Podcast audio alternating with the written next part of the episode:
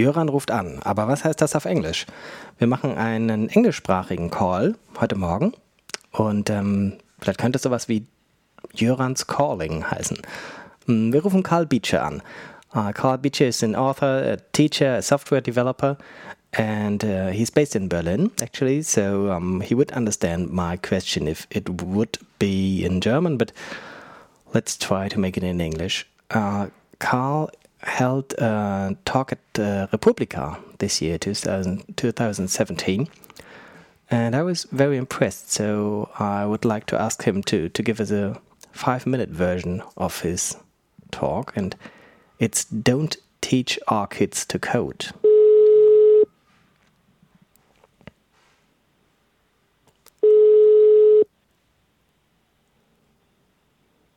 Hello. Hi, Karl. This is Jöran. How are you? I'm very well, thank you. How are you? Thanks, I'm fine. Uh, Karl, while everyone is very much into the coding and education hype, you are saying don't teach our kids to code. Why is this?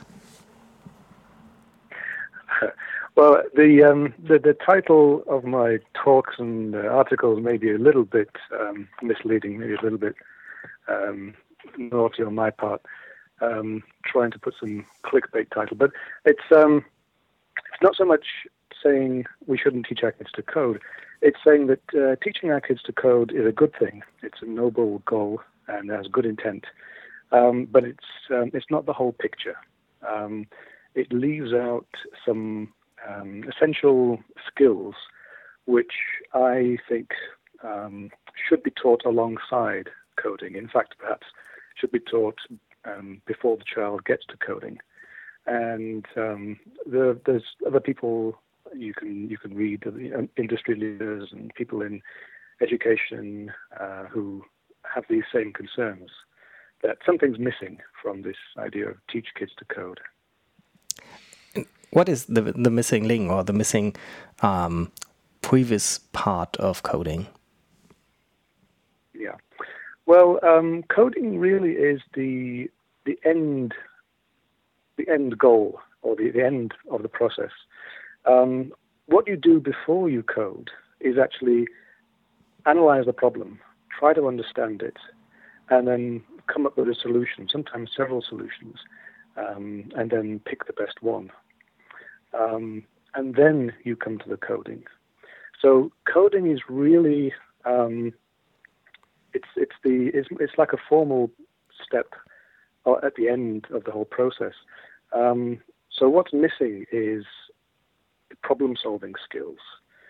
So um, what you what what you do when you code is that you you write instructions for for the computer, um, which explain how to carry out the solution you thought of. Um, and what I and other people have been saying is that this missing uh, problem solving stage could be or perhaps the best candidate um, is something called computational thinking. And this is um, this is a, an approach to problem solving um, where the, the goal is to come up with a solution which can can be run by can be executed by a human, but can also be also executed by a computer. Um, and it, it, brings along uh, several um, ideas from computer science. So what what um, what the, the student of computational thinking will learn is how to analyze a problem, how to decompose it, um, how to split it into solvable uh, sub problems. So it's a lot easier to to solve a whole series of small problems than it is to tackle one big problem. Um, then you, um, the student learns how to analyze a problem to recognize patterns um, so that they can simplify the process of finding a solution um, and uh, analyzing um, those patterns to come up with abstractions. Abstractions are things which uh, allow us to yes. model various parts of the problem. And finally, um, there's, a, there's an element of logic and algorithmic thinking in there as well. Hmm. Uh, I think looking at the, at the term computational thinking, there's no German equivalent for it? Is there?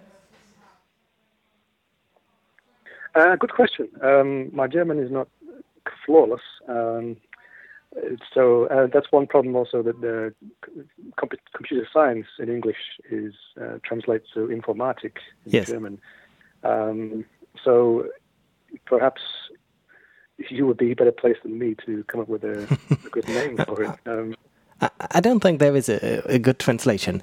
So, and I, I, learned that computer science is not the same as informatic, but that's another talk. Um, I think I, I, can imagine that many people in the field of education are very, um, I don't know, they, they might hesitate to embrace the term computational thinking because it sounds like not human thinking. Yeah, so this is one, um, I think, ongoing issue in computational thinking, which is um, it's basically a an issue, uh, a matter of marketing. Um, so the, the the whole movement in computational thinking is still relatively young, I think. Uh, it dates back to um, a speech uh, by Jeannette Wing about 10 years ago. And since then, people have been arguing about what, what to call it, um, what exactly to include in computational thinking, and how to sell it, uh, sell the idea to educators. Um, there have been improvements. Um, so at one point, um, computational thinking was sold as uh, here's how to think like a computer scientist. And then a little later, we all realized, well, okay, maybe that's not a very good way of selling it because, yeah, we don't all particularly want to think like a computer scientist, or that's not a, a huge selling point. Um, but I think you're right. Um, things like the naming and how we um, persuade people to um, to take this idea up is, is an important question. Um, but there are, you know, there are some methods, you know, in in, in this area.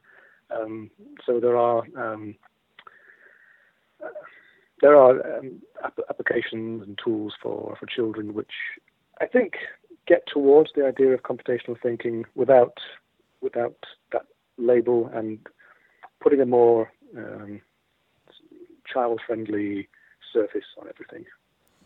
Mm, okay, um, so if anyone's out there interested in learning more about computational thinking, um, what would you suggest where to go on the web or maybe even in a bookshop where to learn more about it? Well, um, I would I would only say that I myself have a have a book coming out on this topic, but uh, there are already plenty, of, well, a few books available um, online um, which discuss computational thinking. Um, there are quite a lot of um, code clubs out there, um, which could be um, good for you if you want uh, to have a more sort of local, organic group to work with. Um, failing that, there are more. Um, there are, there are, there are courses from larger organizations like Google um, or Codecademy, I think, uh, where you can take part in online online courses. Um, in fact, in some countries, the the countries I know best, like the US and the UK, they um, actually are starting to teach this idea in schools. So if you are uh, if you are in the UK or the US, you may have um, you may have good access to uh, this kind of these kind of courses. Mm. Okay, D don't be shy. Bring on the name and the the date when your book will be published. so the um, the book is currently being finished up by the publishers. It's available in August this year, and it will be it will be available from the British Computer Society website as well as uh, Amazon uh, online. Yeah. And, and the the title is computational thinking, is it? Yeah, uh, it's computational thinking, um, problem solving for programmers, uh, for beginning programmers. So um, it's not uh, particularly aimed at uh, school students, although it, it is going to be um, it's going to be available to school students. Um, or I should say, it's um, it's it's also uh, aimed at um, young adults, so people who are either in university or who have just entered into their um, development career and may have the technical skills, although they didn't um, they didn't go through any particular problem solving um, course. So they so when it, while their technical skills may be up to scratch, they they may feel a little out of depth when it comes to solving the problem. Karl, it was great talking to you. Thank you for, for taking your time and all the best for your work and especially for your book. Well, thank you for having me. It was uh, very, very nice to talk to you. Thanks. Bye. Bye bye.